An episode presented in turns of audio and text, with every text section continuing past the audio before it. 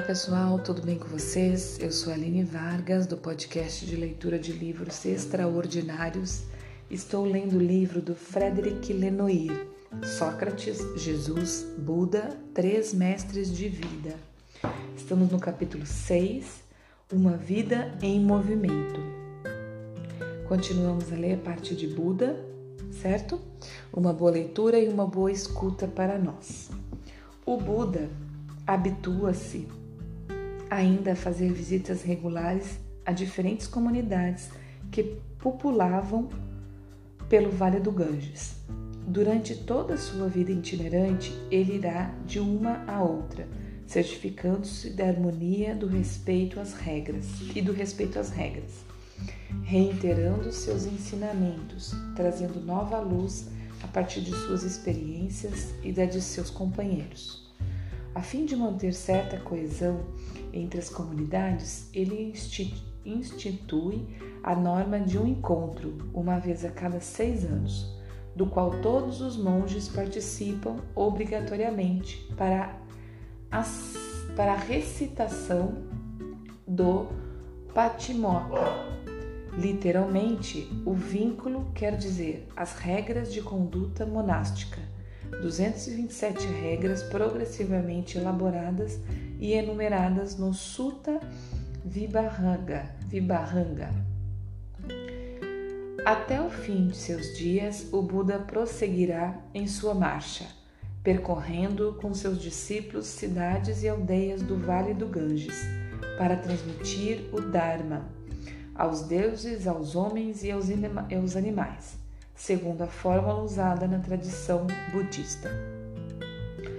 A caminhada de Sócrates, começamos Sócrates agora, é muito mais limitada, porém ele também andou muito, mas quase que exclusivamente em Atenas. A bem dizer, Sócrates é o mais é mais um flaneur inveterado que um grande caminhante. Passeia nas ruas e praças públicas à procura de novos interlocutores, com os quais mantém longas conversas. Reconhece facilmente que essa é a principal ocupação de sua vida. Falarei com todos os que eu encontrar, jovens e velhos, com cidadãos e estrangeiros, mas de preferência a vós, atenienses, porque vós me tocais mais e sabei que é isso o que o Deus ordena e eu estou convencido de que não pode, não pode haver nada melhor para a República do que meu zelo em obedecer à ordem do Deus, pois toda a minha ocupação é convencer-vos. Está escrito em Platão, Apologia de Sócrates. Como o Buda e Jesus, Sócrates raramente anda sozinho. Geralmente está cercado por discípulos, especialmente jovens que veem nele mais que um modelo, uma fonte de imitação. Assim, ele descreve aos seus acusadores esse grupo que o cerca e o qual suspeitam de querer corromper. Muitos jovens ociosos e filhos de famílias ricas se apegam a mim e tiram grande prazer em ver de que modo eu examino os homens? Eles mesmos em seguida tentam imitar-me e se põem a interrogar aqueles que encontram. E eu não duvido que eles encontrem abundante Messi. Está escrito em Apologia de Sócrates. Eles aprendem escutando-o, mas não formam propriamente uma comunidade. E em vida, Sócrates não delegará explicitamente a nenhum deles sua missão de parteiro. Alcebiades descreve a excepcional resistência física de Sócrates durante a guerra. Eu estava a cavalo e ele a pé, pesadamente armado, conta ele em Apologia de Sócrates. E continua: então eu via Sócrates triunfar não apenas sobre mim, mas sobre todos os outros pela paciência em suportar o cansaço. O inverno é muito rigoroso naquelas regiões, e o modo como Sócrates resistia ao frio chegava ao pródigio. Prodígio. Prodígio. No tempo de mais forte gelo, quando ninguém ousava sair, ou pelo menos só se saía bem vestido, bem calçado, os pés enrolados em feltros e pele de carneiro, ele não deixava de ir e vir com o mesmo manto que tinha o hábito de usar e caminhava descalço sobre o gelo muito mais facilmente que nós que, que estávamos bem calçados, a ponto de os soldados o olharem com maus olhos, acreditando que ele quisesse provocá-los. Assim foi Sócrates no exército. Está escrito em O Banquete. Cinco anos antes de sua morte, por volta de 404 a.C., a tirania dos trintas proibiu de ensinar e até mesmo de falar aos jovens. Ele então para de circular pela cidade, mas recusa o exílio, pois Sócrates é profundamente apegado à sua cidade, da qual, da qual se julga filho fiel, respeitador de suas leis, apesar de suas críticas contra os dirigentes. Pronto, terminando Sócrates, agora vamos. A caminhada de Jesus é ainda diferente. Ela passa pelo deserto, mas para, mas para principalmente em pequenos povoados, onde o profeta itinerante pratica exorcismo e curas, prega o amor e não violência e atravessa campos onde as charnecas mediterrâneas alternam com terras férteis plantadas de vinhas, trigos, árvores frutíferas. Ele prefere Carfanaum e Corozaim, que hoje seriam chamados de lugarejos, a Tiberíades e Céfares, que são burgos importantes. O evangelista João mostra-o atravessando pequenas localidades, fora das fronteiras da Galileia, que não são citadas pelos três evangelhos sinóticos. A, Samar a Samária, Caná e Tiro, a margem oriental do lago de Tiberíades.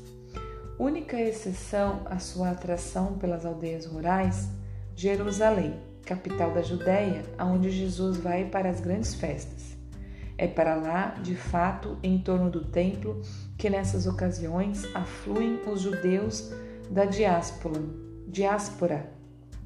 E é, portanto, em Jerusalém que ele pode alcançar uma larga audiência. O ponto comum entre os povoados é que são todos judaicos. Jesus não se interessa pelos estabelecimentos romanos, nem pelas grandes cidades cosmopolitas. Aliás, a maioria de seus interlocutores é judaica, com poucas exceções, como o centurão romano de Carfanaum ou a mulher samaritana. Ele se dirige mais frequentemente ao povo simples, aos camponeses, aos pescadores, embora pare às vezes nas sinagogas para lhe ensinar e na casa de notáveis para se alimentar vive sua, sua errância como uma ordem divina. Devo anunciar também a outras cidades a boa nova do reino de Deus, pois é para isso que fui enviado. Ele explica ao deixar Cafarnaum. Está em Lucas capítulo 4, versículo 43. Contrariamente a Buda, ele não cria uma comunidade monástica dotada de regras. Dedica-se antes a relativizar as regras em uso na ortodoxa judaica, notadamente as que diz, dizem respeito ao sábado ou à pureza ritual. Ele não inaugura ritos, a não ser o da ceia, na véspera da crucificação, nem ritos de vida à maneira do Buda. Seus itinerários, como os de Sócrates, são abertos. Ele se deixa levar ao sabor dos chamados, do acaso, dos convites que lhe são feitos. Sócrates vive, é certo, problem, problemente, anda descalço e miseravelmente vestido, não exerce nenhum ofício, mas reivindica pontos de ancoragem os amigos, uma família, uma casa. Não nasci de um carvalho ou de um, um rochedo, mas de um homem. Tenho parentes e, e quantos há filhos? Tenho três. Um já na adolescência, os outros dois ainda pequenos. Diz aos acusadores que multiplicam contra ele as suspeitas de perversão. Está escrito em Apologia de Sócrates. O Buda rompeu as amarras com os seus, os que ele receberá como os discípulos, incluindo seu filho. Não serão de modo algum privilegiados no interior da Sangha, mas criou novos pontos de ancoragem aonde suas comunidades estabeleceram domicílio. Quanto a Jesus, não estabelecerá domicílio em parte alguma o rompimento com sua própria família é radical. Quem é minha mãe e meus irmãos? Responde ele quando fica sabendo que esses o procuram. E quando o previnem de que esses o esperam, ele aponta os que estão sentados à sua volta. Eis minha mãe e meus irmãos. Está em Marcos, capítulo 3, do versículo 31 ao 34. Então, pessoal, terminamos essa parte. A gente começa um subtítulo amanhã: O desprezo pelas riquezas, certo? É, falando de cada um. E hoje é isso. Muito obrigada. Bom dia, boa tarde, boa noite. Até amanhã. Tchauzinho.